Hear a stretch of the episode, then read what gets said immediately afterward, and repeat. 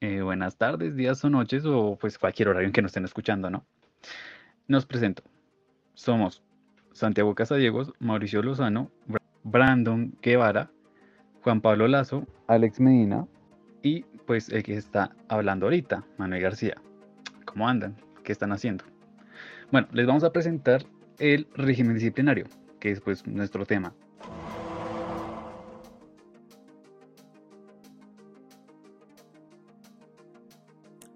Régimen disciplinario. Se basa en la regulación de normas y prohibiciones de una institución o entidad que se deben seguir si se quiere pertenecer a dicha institución. Estas normas deben estar enlazadas con las normas emanadas con el régimen legal vigente de la nación y las normas y reglas internas que exige la institución privada como las de la Universidad Uniminuto. La finalidad es de la garantizar la seguridad e integridad de los estudiantes. Por ello, quien ingresa a la Uniminuto debe comprometerse a seguir las normas y respetar y seguir las leyes de la misma. Si los estudiantes las cumplen, no tendrán problemas disciplinarios.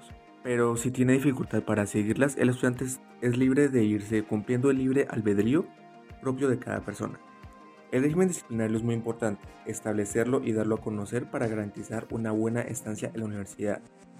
Ahora, en caso de que alguien infrija uno o más normas, deberá llevar el debido proceso como lo establece el artículo número 100, que son los principios orientadores del régimen disciplinario. Resumido así, investigar la culpabilidad e inocencia del acusado, comprobar su inocencia o culpabilidad, según sea el caso, dar las sanciones que correspondan según gravedad de los hechos, para así ejercer la potestad sancionatoria conforme a la legalidad de la falta. Por ello es muy importante dar a conocer el manual disciplinario a los estudiantes, las normas y reglas que debe seguir en la universidad, y si faltan a ellas sepan cuáles son las sanciones.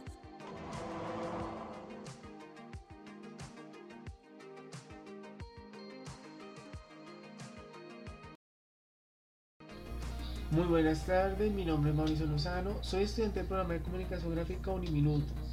El día de hoy con mis compañeros vengo a exponerles el artículo 103 de faltas disciplinarias del reglamento estudiantil.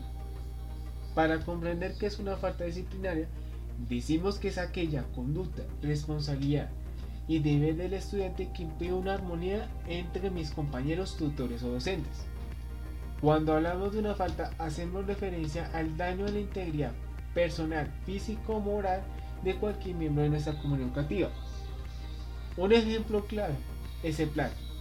Utiliza los trabajos de nuestros compañeros a nombre propio, pues estaríamos faltando al respeto a su intelectualidad, dedicación y tiempo.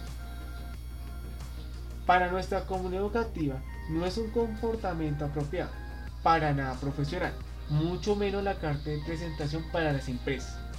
El chantaje, soborno, manipulación de trabajos o compra de una nota es causal del retiro de la institución.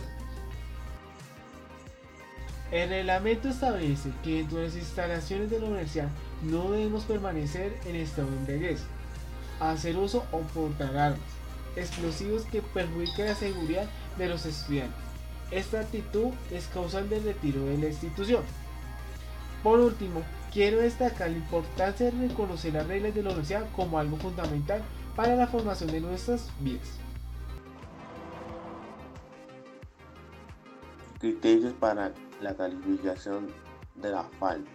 Para calificar la falta disciplinaria en leve, grave o gravísima y graduar la correspondiente sanción, la autoridad disciplinaria competente tendrá en cuenta los siguientes criterios de La Naturaleza de la falta disciplinaria, el conocimiento y voluntad de realizar la falta disciplinaria, motivos determinantes de la falta disciplinaria, circunstancias en las cuales se configuró la falta disciplinaria, antecedentes disciplinarios del estudiante en la institución, efectos o daños en que los hechos generaron a la institución o la comunidad académica.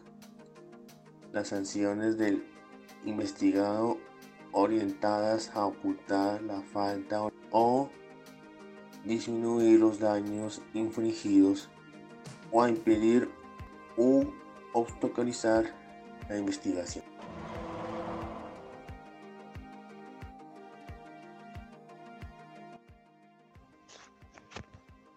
Tipo de sanciones.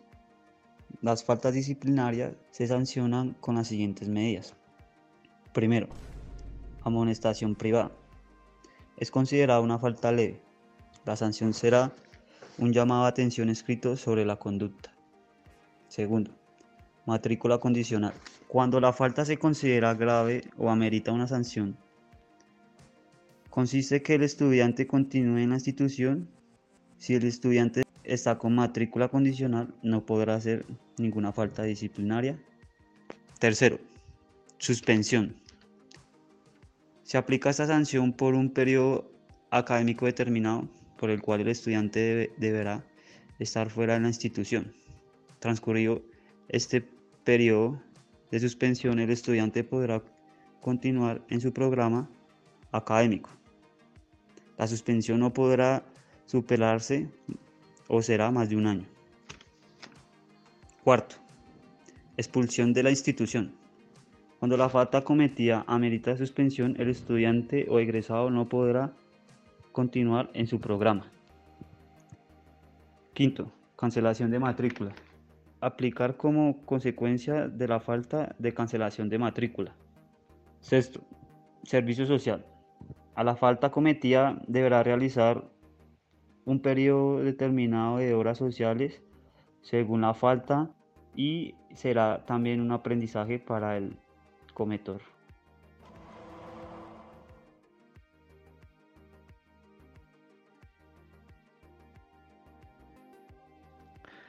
Artículo 111. Autoridad disciplinaria. El rector será capaz de determinar quiénes componen y qué función tiene el comité de asuntos disciplinarios. Este comité tiene que tener al representante de los estudiantes ante el consejo, quien tendrá voz y voto. Es decir, que el representante de los estudiantes será capaz de decidir y tomar como acciones en caso de que esté en contra, a favor o lo que este representante quiera en el comité. Mejor dicho, será uno más del comité disciplinario por el momento, por el momento en que se tome el caso en cuestión. El consejo académico eh, dejará como de segunda instancia el, el caso si el estudiante siempre y cuando tome una apelación contra la primera instancia. En el caso de que ocurra esto, asistirán eh, con, voz pero sin voto el secretario de la sede, el director de asuntos estudiantiles de la sede o quienes estos designen para conocer el asunto. Aunque suene un poco aburrido y digamos que, pero es importante el decir los parágrafos. Parágrafo primero. Las decisiones emitidas por el Comité de Asuntos Disciplinarios o Consejo Académicos de la sede se dejarán constancia en acta, que serán notificados conforme se establece el artículo 123 en este título. El Comité de Asuntos Disciplinarios tendrá que dejar la constancia de lo que se hizo. Parágrafo segundo. En el caso de que el estudiante se haya trasladado de, de sede en el desarrollo del proceso disciplinario que se adelante en su contra, será competente para continuar la investigación la sede donde se cometió la conducta que se indaga. Digamos que si a un estudiante se le da por hacer una jugadita de, pues yo me voy a otra sede para que pues no me diga nada o este, esta conducta disciplinaria que tuve pues no me afecte en mi vida estudiantil, pues no se podrá hacer. Se seguirá investigando, tipo DAS, aunque bueno, el DAS no funciona, pero bueno, digamos que sí. Em, y se seguirá investigando esta conducta. Mejor dicho, el estudiante no saldrá impune si la cometió.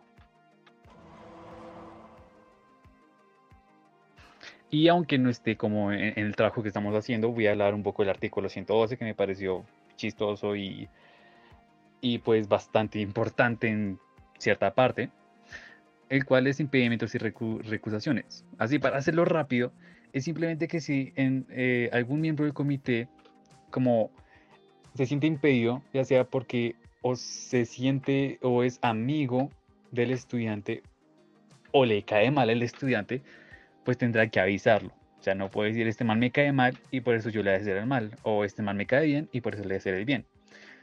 Y pues no se puede hacer, se tiene que decir y se, se tiene que, se debe informar el hecho de esto y se reemplazará por otra persona imparcial.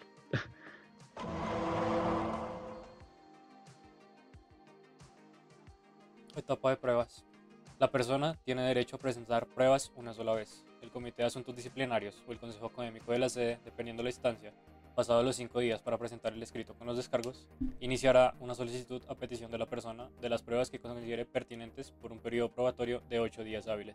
Este periodo de tiempo puede alargarse una sola vez y hasta por un periodo de la misma duración cuando sea necesario para la práctica de todas las pruebas solicitadas. La autoridad disciplinaria también podrá negar la práctica de las pruebas que sean solicitadas por la persona si estas son impertinentes. Esta decisión podrá ser objeto de recurso de reposición por el investigado dentro de los tres días hábiles siguientes de comunicada la negación.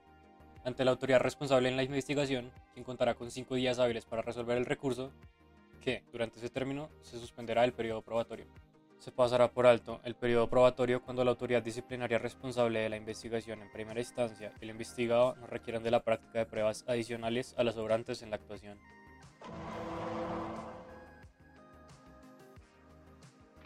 Y bueno, eso fue todo. No sé qué les hará parecido, pero espero que tengan un excelente día, tarde o noche. Gracias por escuchar y se despide el grupo 8.